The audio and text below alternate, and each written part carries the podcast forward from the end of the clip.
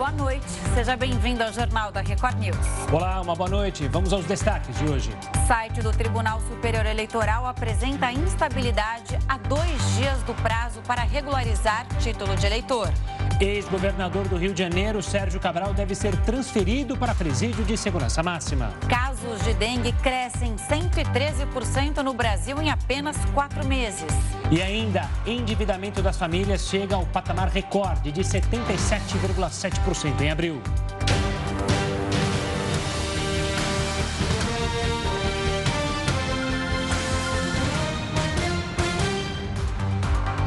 O ministro do STF, Alexandre de Moraes, prorrogou o inquérito que apura a violação do uso de tornozeleira eletrônica pelo deputado Daniel Silveira.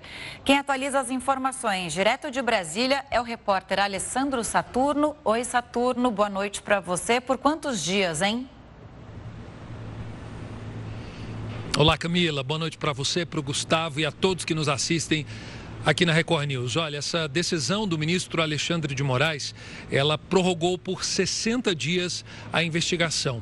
O ministro do STF ele atendeu aí um pedido da Procuradoria-Geral da República justamente para investigar a violação no uso da tornozeleira eletrônica, né? O deputado Daniel Silveira, ele teve de usar essa tornozeleira eletrônica, se escondeu na Câmara por um determinado tempo, mas aí é quando o Supremo ameaçou aí é, interferir diretamente no bolso dele, ele optou pelo uso dessa tornozeleira. Lembrando aí para quem está em casa e quem está nos assistindo, o deputado ele teria ficado mais de 10 dias sem utilizar essa tornozeleira eletrônica, segundo o sistema penitenciário aqui do Distrito Federal. E agora eu vou pedir licença para ler esse relatório, é parte do que o ministro Alexandre de Moraes colocou, que eu acho muito importante nesse despacho dele. Ele falou o seguinte, ó Camila e Gustavo, considerando a necessidade de prosseguimento das investigações, notadamente no que diz respeito à obtenção dos dados cadastrais dos usuários, dos IPs apurados, para que seja possível a apresentação dos locais físicos de onde foram feitos acessos ao sistema da Câmara dos Deputados nos termos solicitados pela Polícia Federal. Então, a Polícia Federal também vai receber esse prazo e vai investigar eh, todas as informações e todos os acessos que foram feitos na Câmara dos Deputados, tendo em vista que a tornozeleira, por um determinado período de tempo, ela ficou desligada. Lembrando aí que o deputado Daniel Silveira ele foi condenado a oito anos e nove meses por atos antidemocráticos, atos contra o Supremo Tribunal Federal. No entanto, nesse tão logo saiu a condenação, ele recebeu aí o Instituto da Graça, que foi o perdão por parte do presidente Jair Bolsonaro. Teve até uma cerimônia onde ele recebeu um quadro todo emoldurado com o um documento da graça que foi concedida pelo presidente Bolsonaro. Camila e Gustavo. Tá certo. Obrigado pelas informações, sempre muito bem detalhadas, Saturno. Um forte abraço, uma ótima noite. olha, o Brasil ficou mais uma vez de fora da lista de países convidados para a cúpula do G7, programada para ocorrer agora em junho. Esta é a quarta vez seguida que o país não é convidado para o evento. A Alemanha, que preside o grupo das principais economias do mundo este ano, convocou lideranças da África do Sul, da Índia, do Senegal e da Indonésia para a reunião. A cúpula tem o hábito de convidar nações que tiveram destaque global para o encontro.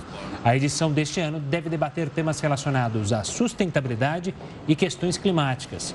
Outro assunto que possivelmente será discutido é a guerra na Ucrânia. O prazo para regularizar o título de eleitor termina, atenção, nesta quarta-feira. Para falar mais sobre isso, e hoje houve instabilidade no site do TSE, a gente conversa com Henrique Neves, ex-ministro do Tribunal Superior Eleitoral. Doutor Henrique, boa noite, bem-vindo ao Jornal da Record News, para falar sobre a importância de regularizar o título até quarta-feira. Essa instabilidade atrapalha muito o eleitor? É, se não tiver essa possibilidade, o que o eleitor deve fazer para ficar tudo ok para conseguir participar das eleições em outubro. Deixa eu te está sem o áudio do doutor Henrique. Vê Exatamente. se você consegue habilitar só o Perdão, microfone. Desculpe, desculpe. Agora sim, imagina. Minha. Isso acontece, acontece demais. Ao afinal... vivo, ao vivo é assim. Vamos lá. Boa noite, Camila. Boa, Boa noite. noite, Gustavo. Boa noite a todos que nos assistem. É, realmente, nós temos até dia 5 para quem não tirou o título, o maior de 18 é obrigatório tirar o título de eleitor, de 16 a 18 é facultativo tirar o título, e tem o prazo limite, que é o dia 5, é a data quando se encerra todo o, o cadastro eleitoral. Você fecha e diz quem são as pessoas que vão poder votar nas próximas eleições para presidente da República, governador, senador, deputado estadual, deputado distrital aqui em Brasília. Então, é fundamental que sua situação esteja toda regulamentada até o próximo dia 5. Hoje, realmente, é porque eu acho que é aquela mania dos brasileiros de deixar tudo para o último instante. Então, pelo que eu pude apurar, pela própria página do Tribunal Superior Eleitoral, que está funcionando normalmente agora, é, foram mais de 430 mil acessos para regularização só no dia de hoje. Então, quer dizer, o eleitor Óbvio, com essa quantidade de gente, a, a, o sistema tende a demorar um pouco mais. Mas uma dica que eu dou é aproveitar, inclusive, à noite, porque é, os advogados normalmente fazem as pesquisas de jurisprudência, os acessos aos processos de noite, porque o, o, o, o tráfego de, de, de, pessoas é muito menor pela internet na, na, noite. E é extremamente fácil, você entra no, no site, você pode entrar no site do TSE ou no site do seu TRE, do seu estado, é, e lá você tem todo um autoatendimento aonde você preenche uh, os dados, eventualmente, se for o caso de tirar um novo título, você tira uma selfie, encaminha, uh, em dois, três dias no máximo, isso é processado, você já tem o título pronto para votar nas próximas eleições. Doutor Henrique, uma boa noite, obrigado pela participação também aqui conosco. O senhor mencionou, né, a partir dos oito anos é obrigado a tirar o título de eleitor. Quais são os problemas de quem não regularizar ou quem não tiver o título pronto para as eleições a partir do dia 4, então, só mais dois dias, é, para regularizar essa situação? O que, que pode acontecer, além de, óbvio, perder o direito de votar? É, o principal você deixa de ter voz, você deixa de ser cidadão, você não pode é, nomear quem será o seu representante para os próximos anos. Mas, além disso, existem reflexos em diversas áreas. Você veja, por exemplo, se você for um concurso público, exige o título de eleitor, a certidão de quitação eleitoral. Ah, você, eventualmente, hoje está sempre difícil, consegue um emprego, o empregador pede a certidão de quitação eleitoral. Você não tem a certidão de quitação eleitoral. Ah, mas eu posso conseguir uma certidão de que o, o cadastro está fechado, mas daqui 150 dias eu vou conseguir essa certidão. Que empregador vai querer contratar alguém que não tem os próprios documentos em ordem? Ah, passa num, num colégio público ou numa faculdade em que exija o título, também a certidão de quitação eleitoral, fica impedida a matrícula. Uh, até recadastramento de quem são as pessoas isentas na Receita Federal, se for fazer o recadastramento de isenção, é exigido o título. O título, ele não apenas uh, permite a votação, ele serve também como um documento de identificação e uh, simplesmente é exigido em diversos locais. Então, a situação não é assim, para apenas votar, mas para que você possa exercer a cidadania, que você possa ter todos os direitos que o cidadão regularizado tem. Doutor Henrique, a gente se falou na sexta-feira e tem muita gente que me trouxe uma dúvida sobre a biometria. Porque quando você regulariza pela internet, você não consegue fazer a biometria. A biometria é obrigatória, não é? Como a pessoa faz? Dá para fazer pelo celular agora com esses sistemas? Ou tem que ir não, pessoalmente? Ainda, não. Quer dizer, é, com a pandemia, todos os atendimentos físicos, pessoais, foram suspensos e ainda não retornaram, porque agora que os tribunais estão voltando, estão, se ajustando ainda todas ah, ah, as providências, todo, todos os mecanismos, tudo que precisa para que possa o trabalho presencial voltar. Mas você faz, a, a, você tira o título pela internet e aí vem uma informação, é, biometria não coletada. Posteriormente, quando esses serviços forem realizados, você será chamado pela Justiça Eleitoral ah, e será feito anúncio em todos os canais, provavelmente, e aí você vai se dirigir até o cartório eleitoral, até o local designado para a coleta da biometria. Mas isso não impede ah, que a pessoa ah, de, vote no dia da eleição. É lógico, quem tem a biometria aqui no Distrito Federal já tem 100% coletado. Então, todo mundo já vai votar pondo só o dedo ali. Mas se por acaso o dedo não funcionar a, a máquina não, não, não, leu na hora, você teve um problema, acidentou, está com um curativo no dedo, não consegue fazer nada disso impede, porque o mesário tem, uh, diante do título de eleitor, mais uma vez a importância dele, uh, diante do título ele pode é, autorizar que o voto seja dado sem a biometria. Então, é, quem não tem a biometria não precisa se preocupar, vai poder votar no dia da eleição. Doutor Henrique, eu queria tocar num assunto que ficou muito em alta é, nos últimos meses, nas últimas semanas, justamente a votação daquele grupo que não é obrigado a votar, que são os jovens ali entre 16 e até 18 anos. A gente viu uma participação da sociedade para impulsionar que esses jovens fossem regularizar, fossem tirar o seu título de eleitor, até a participação do TSE com campanhas. Como você enxerga essa participação, principalmente é, de influenciadores, tentando incentivar o voto desses jovens, a participação dos jovens na política brasileira? Eu acho essencial. A política, todo, muitas pessoas reclamam dos políticos, mas a política é essencial para a democracia. Quer dizer, não existe um, um, um, Estado de direito onde as pessoas não possam exprimir a sua vontade. E qual é a forma de você exprimir a vontade? O poder é do povo, mas ele é exercido temporariamente por representantes. Esses representantes são eleitos. Então, o jovem de 16, 18 anos, é, que é, é, contra ou a favor de determinada situação, determinado projeto, determinada ideia, ele tem oportunidade de, ao invés de simplesmente lançar aquelas curtidas nas redes sociais, que são muito interessantes, dão popularidade, mas não trazem nenhum significado prático para a representação política, no dia da eleição, ele pode sim uh, utilizar a verdadeira arma para modificar ou consolidar as situações de acordo com o que for o interesse dele. Através do voto é que a gente é, atinge a maioria, vê qual é, é a vontade dessa maioria respeita a vontade da maioria, mas essa maioria também respeita a vontade da minoria. Todo mundo que perde uma eleição, na realidade, não perde a representatividade dos votos que, que foram dados. Ele ficou em segundo lugar, mas recebeu votos.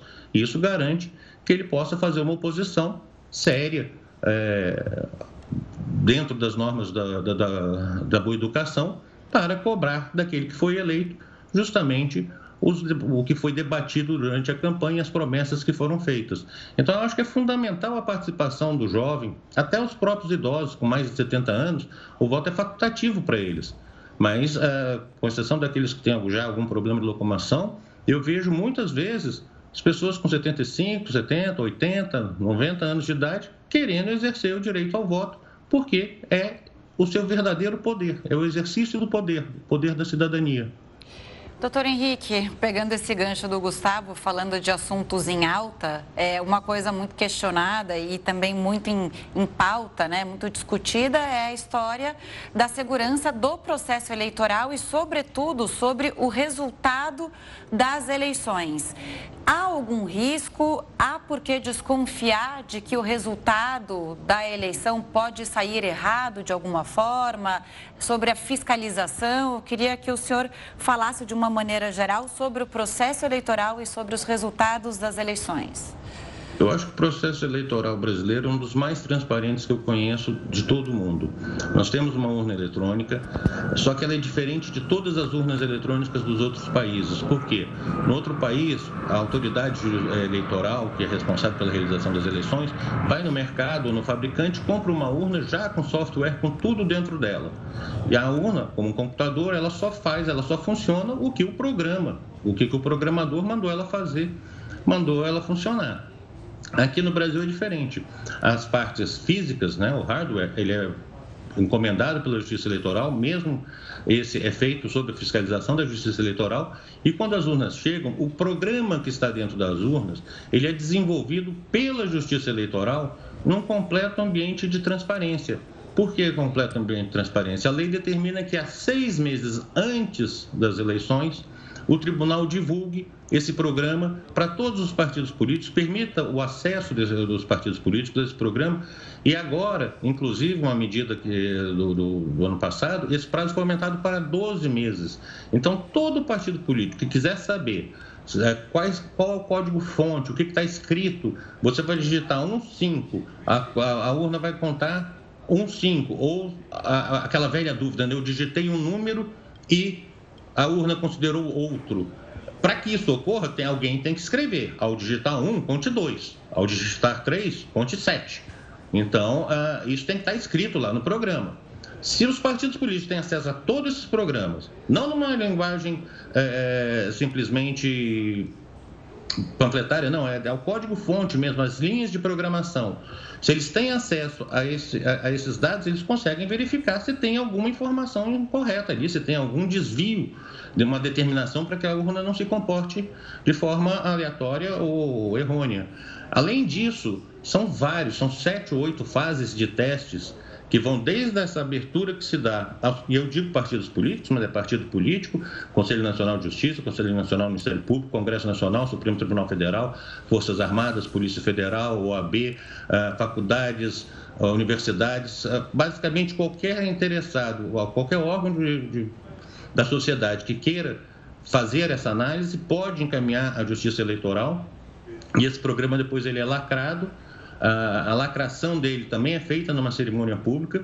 Se os partidos quiserem desenvolver um programa próprio para verificar é, essas assinaturas digitais, eles podem. Obviamente, aí eles só precisam apresentar esse programa com uma certa antecedência para que a Justiça verifique se aquele realmente é um programa só para verificação de assinatura ou se tem algum código malicioso que está justamente tentando ser inserido uh, na urna.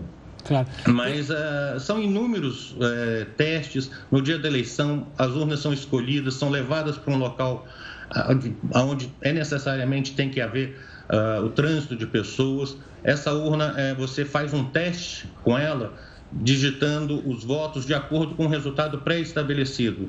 Então, a gente pega a urna, ela tem que ser não pode ter 100% de votos, ela tem que ter exatamente como se fosse uma votação real, um número de 25, 30% de abstenção. Ah, ah, você faz aquele. Ah, combina qual vai ser o resultado que vai ser inserido nessa urna. Esse resultado é inserido. No final do dia, você vê, imprime o boletim de urna e confere. Saiu do jeito que que, que, era esperado, isso é feito há mais de duas décadas. Nunca se encontrou uma divergência, nunca se encontrou um voto contado para outra pessoa. Então, são inúmeras eh, auditorias que são realizadas ao longo do processo eleitoral que garantem tanto que não é estranho que a cada eleição seja maior o número de pessoas de outros países que vêm aqui justamente para verificar o nosso sistema, por que o nosso sistema dá tão certo, quando em alguns países, é, é necessário reconhecer, eles têm problema com a urna, porque se uma urna quebrar, o que, que ele tem que fazer? Ele tem que ligar para o fabricante para ver se no fim de semana tem alguma assistência técnica, e aqui não. Todo esse trabalho é feito pela Justiça Eleitoral sobre a fiscalização dos partidos políticos. Ministro, obrigado pela participação aqui conosco, pela análise e também pelas informações passadas. Um forte abraço e até uma próxima. Muito obrigado, um abraço a todos. O ex-governador do Rio de Janeiro, Sérgio Cabral, deve ser transferido para um presídio de segurança máxima. O Jornal da Record News volta já já com esse e outras informações. Jornal da Record News está de volta e o ex-governador do Rio de Janeiro, Sérgio Cabral, pode ser transferido a qualquer momento para um presídio de segurança máxima. Vamos até lá falar com o repórter Pedro Paulo Filho, que está acompanhando essa transferência. Paulo, boa noite. Pedro Paulo, boa noite. Quais são as novidades por aí? Olha, Camila, a expectativa é de que o ex-governador do Rio, Sérgio Cabral, seja deixe o batalhão especial prisional em Niterói, na região metropolitana, e volte para o complexo penitenciário de Jericinó, em Bangu, na Zona Oeste, onde, de onde ele foi transferido há poucos meses, em setembro do ano passado. Bom, antes de tudo, uma boa noite para você, boa noite, Gustavo, a todos que acompanham o Jornal da Record News. Essa medida está sendo tomada depois de uma vistoria na semana passada feita pela Vara de Execuções Penais da Justiça aqui do Rio de Janeiro. Os agentes, com o apoio do Ministério Público e da Corregedoria da Polícia Militar, encontraram na galeria onde o Sérgio Cabral está atualmente diversas irregularidades, como celulares, facas, suplementos e até toalhas bordadas com as iniciais de Sérgio Cabral.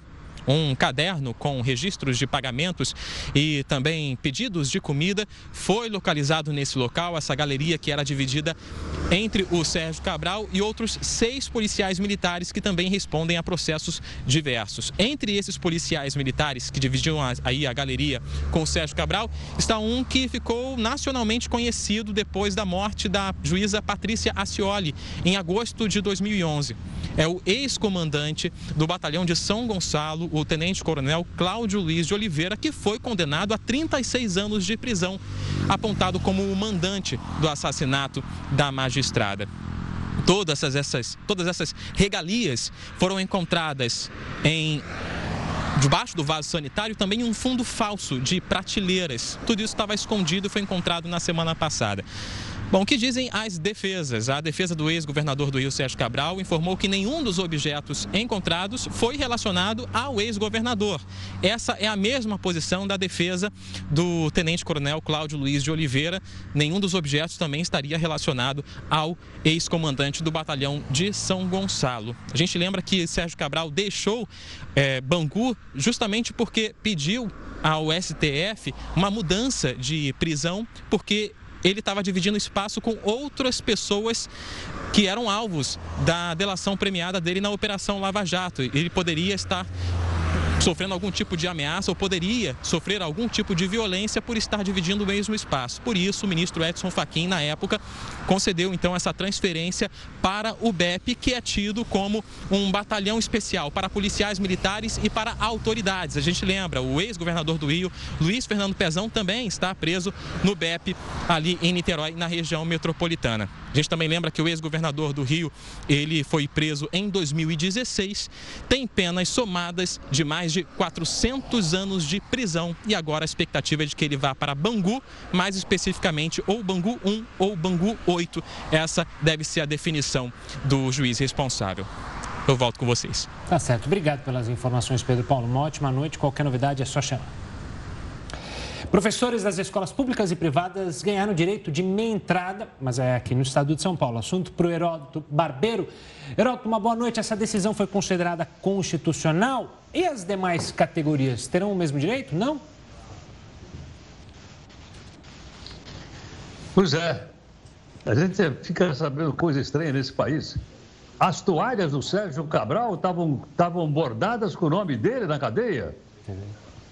Olha, Maravilha, que coisa extraordinária. Eu acho que é um fato inédito no mundo. 1.500. Fala, fala. 1.500 reais em pedido de delivery árabe. Melhor que camarote de show de rock, que eles pedem toalhas brancas, né? Essa já vem é, é. com o nome. Talvez tenha um S e um C, mas ele falou, não é minha não, não, não tem nada a ver com isso. que coisa incrível, hein? Extraordinário. Bacana. Olha, só uma coisa que eu queria dizer para o nosso pessoal que nos acompanha no jornal. Essa história de meia entrada no Brasil é uma confusão do diabo. Por quê? Porque tem lei federal, tem lei estadual e tem lei municipal. Federação nós só temos uma. Estados nós temos 26 mais o Distrito Federal. Município nós temos 5.570. Então, somando tudo isso, gente, vai dar mais ou menos uma 6 mil leis diferentes a respeito, então, de pagamento de meia entrada. Mas a lei federal, ela diz o seguinte, quando você fizer um evento, você tem que separar 40% dos assentos, 40% dos assentos, pode ser festa, pode ser baile, pode ser competição esportiva, cultural, etc, etc, para, para, para o pessoal da entrada. E quem é que tem o direito segundo a lei federal? Os estudantes, de uma maneira geral, os jovens de baixa renda até 25 anos de idade e as pessoas portadoras de deficiência, e o que diz a lei federal. Mas, como eu disse também, isso aqui varia de estados, aqui no estado de São Paulo já teve uma discussão pesada sobre isso, mas também alguns, alguns municípios têm a sua própria lei. E eu vou citar aqui agora, porque teve uma decisão do Tribunal de Justiça de São Paulo dizendo que a lei é constitucional. Quem baixou a lei é um município chamado Votorantim. Pessoal aqui de São Paulo conhece, fica perto de Sorocaba fica entre. Uh, na, na, região de São Roque, que, que é onde tem vinho, né? E Sorocaba. Então fica ali o município de Votorantim, que aliás tem o nome da fábrica, né? Do Antônio Hermílio. Pois é, tá lá. E o que é que o, eles decidiram lá, com a anuência, obviamente, da Câmara Municipal e do prefeito? Que os professores do ensino público e do ensino privado, eles passam a ter direitos à meia entrada também para festas, eventos esportivos, quando jogam local, para a entrada.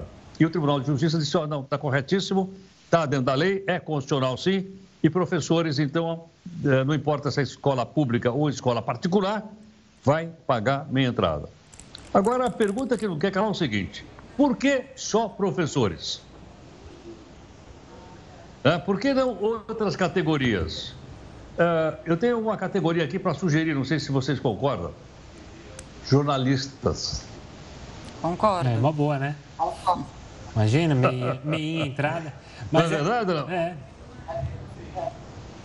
Nada, nada contra, mas agora é o seguinte, por que professores? Agora, uma outra coisa curiosa é o seguinte, é, eu acho que deveria ter feito aqui uma... Lá vale para estudantes e vale também para pessoas com mais de 60 anos. eu tô nessa aí, ó. Daqui a pouco você não vai querer pagar nada. Tudo pega meia da meia da meia da meia então, não paga nada. Agora a pergunta é o seguinte, tudo bem. É, agora, não será que seria mais justo se fosse para as pessoas que não pudessem pagar? Sim. Do que abrir para todo mundo? Sim. Porque veja o seguinte, você tem 100 locais, 100, 100, 100, 100 poltronas.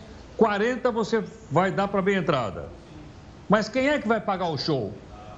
Quem vai pagar o show são os outros 60. Vai ficar mais caro porque alguém vai pagar. E a gente tem repetido aqui que não tem almoço grátis.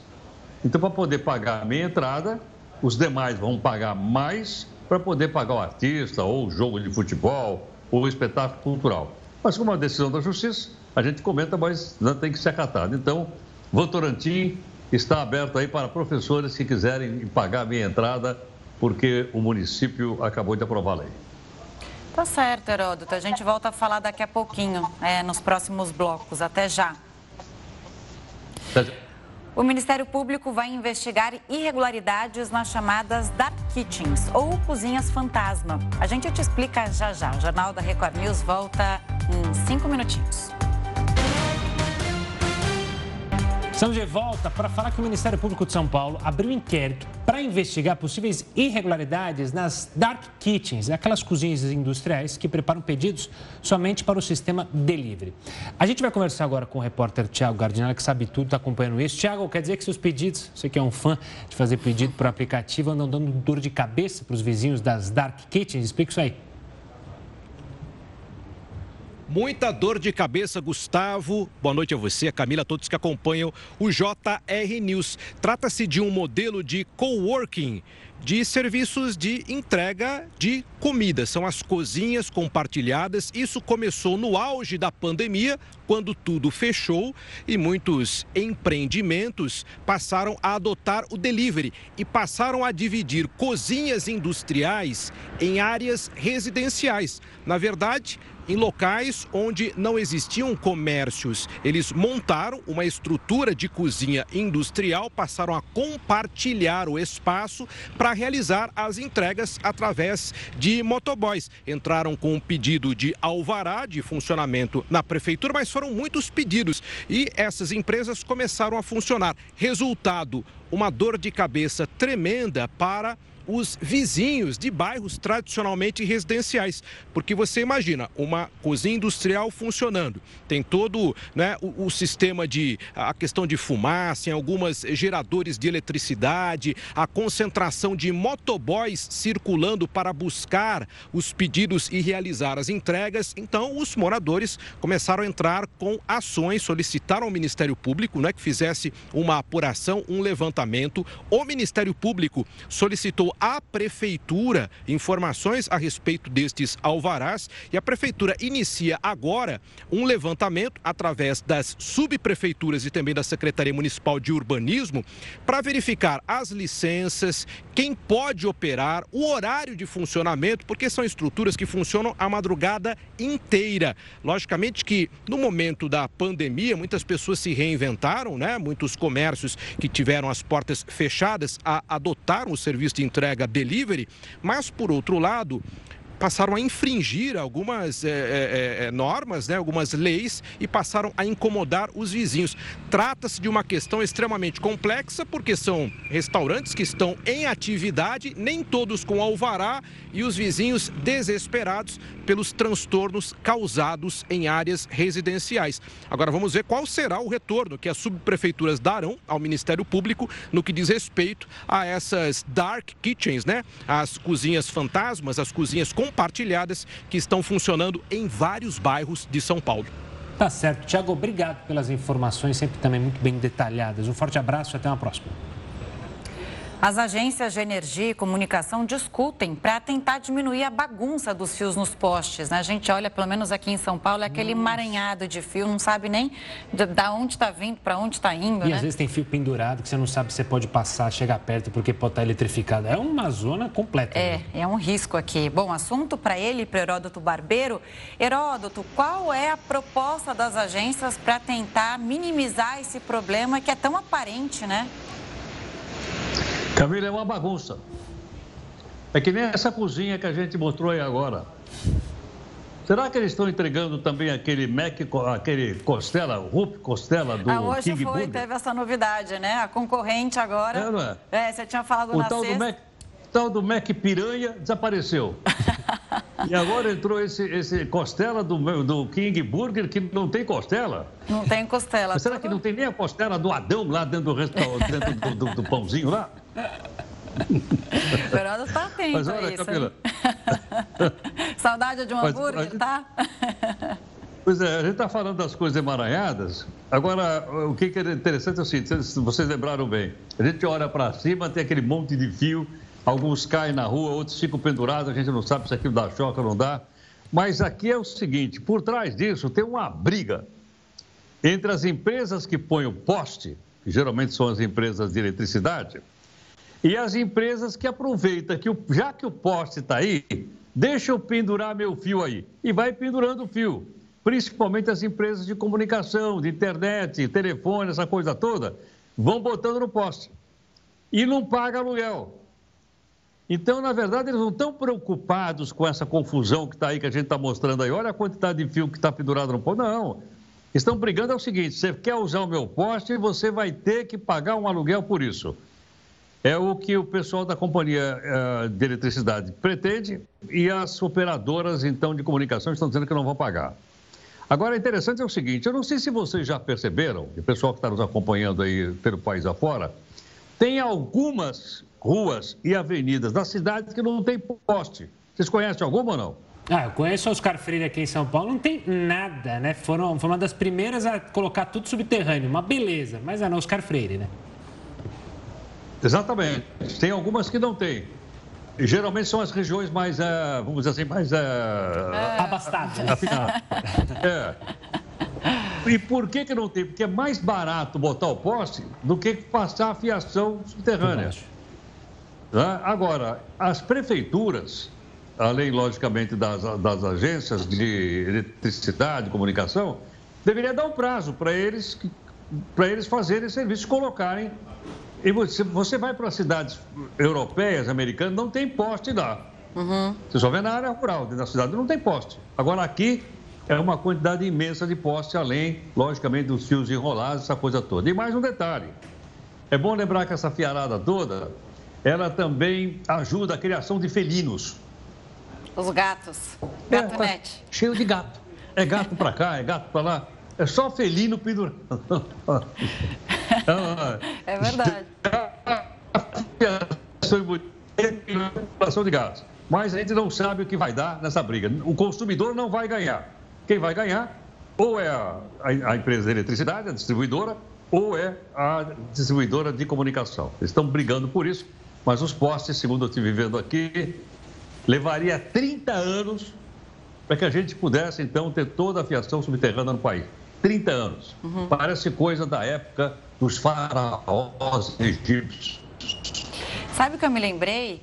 É, só um detalhe, eu cobri essa discussão lá atrás, né? Quando comecei a fazer reportagem e tal. É uma discussão super antiga e não é tão simples assim esconder os fios, além da falta de vontade dessa história de ir para os lugares, como é que você falou? Os lugares mais abastados.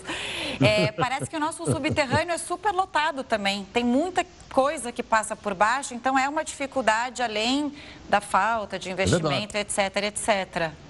Eu lembro de, dessa, não, desse não problema, tá não sei se continua o mesmo, né? Não sei se algo foi feito. Continua. Continua. continua. Então. Eu, eu, me lembro uma vez que foram passar uma fiação dessa e, de, e, e, e estouraram a, o encanamento de gás. E destruiu uma, um, um, viaduto em São Paulo. O pessoal que conhece é a Avenida 23 de Maio, que vai para o aeroporto. Uhum. Uhum. Ele, ninguém sabia que passava um, um, um tubo de gás ali. E a máquina então derrubou e aquilo criou um problema grave. Não tem, não tem mapeamento, não. É, o caso da Marginal Tietê, que a gente mostrou há pouco tempo atrás, foi destruída a galeria e eles não sabiam se era a galeria ou se era o rio que tinha vazado, uma confusão. É verdade, é verdade. Danada. É verdade. Heroto, a é gente verdade. volta a se falar amanhã aqui no Jornal da Record News. Um ótimo descanso e até lá. É, tá, eu prometo trazer mais uma iguaria. Depois do, daqueles dois sanduíches, eu vou trazer um outro. Boa, traga que a gente tem fome. Esse horário dá uma fome danada. Pode oh, trazer fiscal. qualquer coisa. Até tchau, amanhã. Tchau, Beijo grande. Olha, as mortes por Covid-19 aumentaram 30% em apenas uma semana. A gente volta com esses dados alarmantes, mas é daqui a pouquinho no Jornal da Record News. Estamos de volta e o ministro das Relações Exteriores da Rússia causou polêmica hoje ao afirmar que Adolf Hitler tinha sangue judeu. Sergei Lavrov deu a declaração durante entrevista para uma emissora de TV italiana. Ele foi questionado sobre os argumentos russos de desnazificar a Ucrânia, já que o presidente Volodymyr Zelensky é judeu. Lavrov respondeu que isso não significava nada, já que achava que Hitler também tinha origens judaicas. A fala causou polêmica. O primeiro-ministro de Israel, Naftali Bennett, pediu que a história do Holocausto deixe de ser usada para fins políticos. Israel ainda convocou o embaixador russo no país a se pronunciar sobre o caso e exigiu um pedido de desculpas. A Alemanha também criticou a declaração de Lavrov e a classificou como absurda.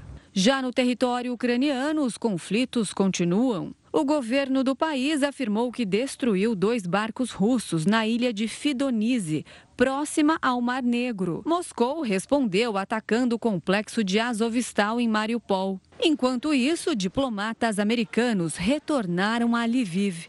A encarregada de negócios da Embaixada dos Estados Unidos, Christina Kivin, afirmou que estão na Ucrânia para apoiar o país e esperam retornar em breve para a embaixada em Kiev. No mundo do futebol, a UEFA confirmou que vai estender as sanções esportivas para a próxima temporada. Os clubes e as seleções da Rússia estão desclassificados de todos os torneios continentais organizados pela federação. O país também não deve disputar as eliminatórias para a Copa do Mundo de 2026. Já no universo da arte, o Teatro Bolshoi de Moscou anunciou a retirada de dois diretores que deixaram a Rússia e criticaram a invasão da Ucrânia. Bom, voltando ao Brasil, o número de mortes por Covid-19 aumentou 30% em uma semana. Para falar mais sobre isso, a gente conversa agora com o médico infectologista e professor na Universidade Federal do Rio de Janeiro, Edmilson Migolski. Boa noite, doutor. Obrigado pela participação aqui conosco. Eu queria começar justamente o quão preocupante ou quão a gente deve ficar preocupado com esse salto nos números da morte. Ou era algo esperado após justamente a flexibilização que a gente tem acompanhado nos últimos, nas últimas semanas, nos últimos meses? Eu acho que a flexibilização não é, na minha opinião. Na verdade, é o momento de você flexibilizar mesmo, né? A vida tem que voltar ao normal. E se a gente teve, né, o grupo teve muita confiança na vacina e hoje a cobertura vacinal é excelente, seria, em tese, chegar a hora de flexibilizar. É tão importante quanto você manter a economia é, normal, ou próxima da normalidade, é a gente continuar instrumentalizando a população para identificar os sinais e sintomas imediatos da Covid-19, para que as pessoas possam buscar atendimento e, muito provavelmente, iniciar algum tratamento que possa minimizar a replicação do vírus e a gravidade da doença. Então, a, gente, a, a Covid veio para ficar, infelizmente, e que a gente está percebendo uma atenuação do problema, mas não zerando a letalidade. Portanto, infelizmente, a Covid ainda vem causando morte, e a gente tem que ficar atento quanto a esses sintomas. Usando, por exemplo, a pessoa que está enferma, não aglomerar, não ficar visitando pessoas de alto risco e essa pessoa redobrar o uso é, da máscara e também do álcool 70. Então, esse, essa, essa ferramenta que foi a, o, o álcool 70 e a máscara tem que ficar restrito, pelo menos, a quem tiver com sinais e sintomas da enfermidade ou em contato intradomiciliar com alguém enfermo. O senhor tocou num ponto super importante a essa altura, que é a pessoa teve sintoma, não sabe se é gripe ou Covid-19, provavelmente fazer o teste para saber se é Covid-19, se está infectado e também se isolar, né? Tem aquele é, tempo de isolamento um pouco menor hoje em dia, se não me engano, sete dias. É isso, né? É esse alerta que você faz. E claro, as pessoas que não se vacinaram devem se vacinar.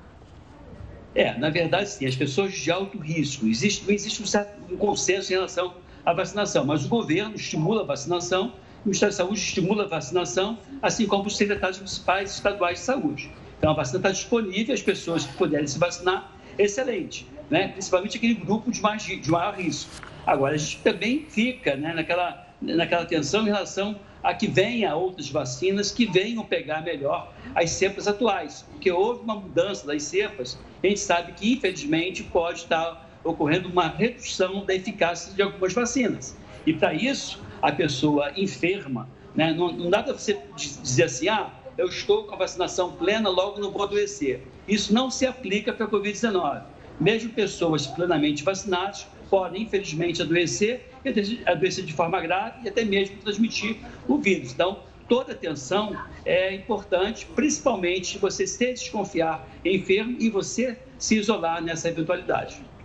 Doutor, quanto ao tratamento, a gente obviamente, imagino vocês médicos, hoje estão muito mais conscientes e preparados é, para ver um paciente que está com a Covid-19 e saber é, como seguir no tratamento. As pessoas podem ficar tranquilas, essas que foram vacinadas, mesmo adoecendo e indo é, na busca de um atendimento médico, que lidar com a doença hoje é uma maneira mais tranquila, apesar desse número, é, essa alta aí nas últimas semanas, não é mais aquele monstro que a gente via e que a gente temia, obviamente?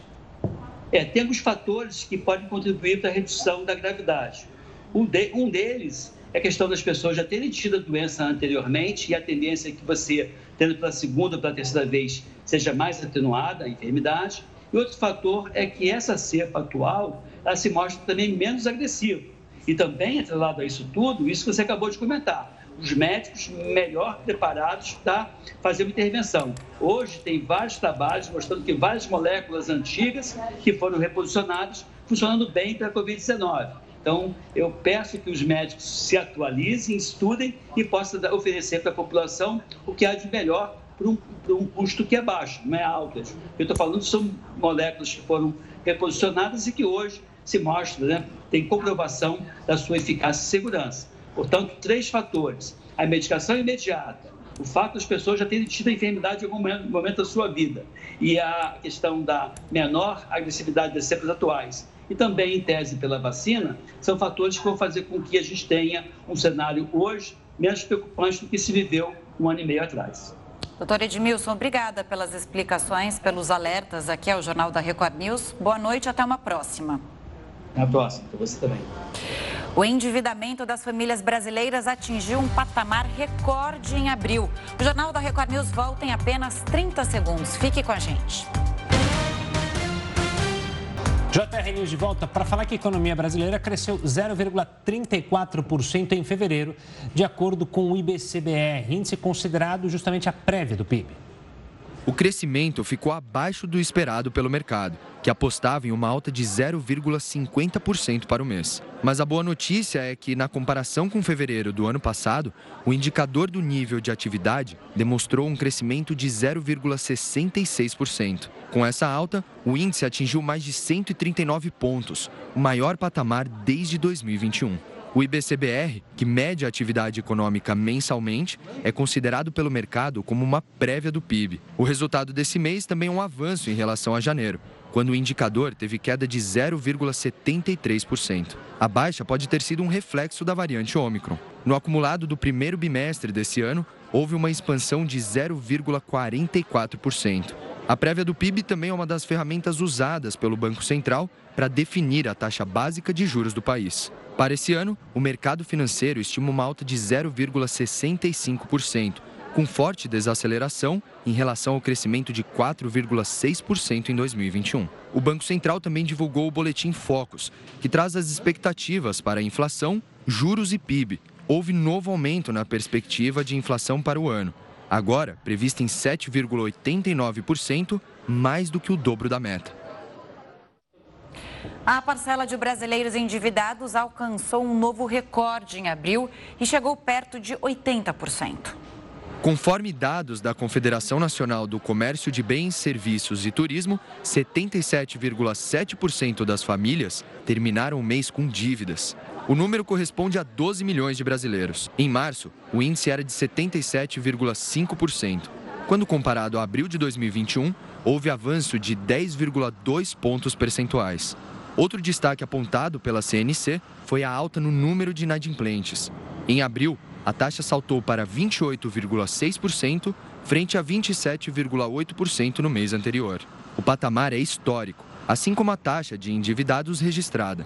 Quanto à capacidade de pagamento das dívidas, a pesquisa indicou que cerca de 11% das famílias não têm condições de quitar as contas. O percentual é o mais alto desde dezembro de 2020. Com a inflação mais alta e persistente e a taxa de juros também em elevação, as condições para o consumo estão piores, né? Então as famílias estão precisando apertar os seus orçamentos para seguirem mantendo o seu nível de consumo.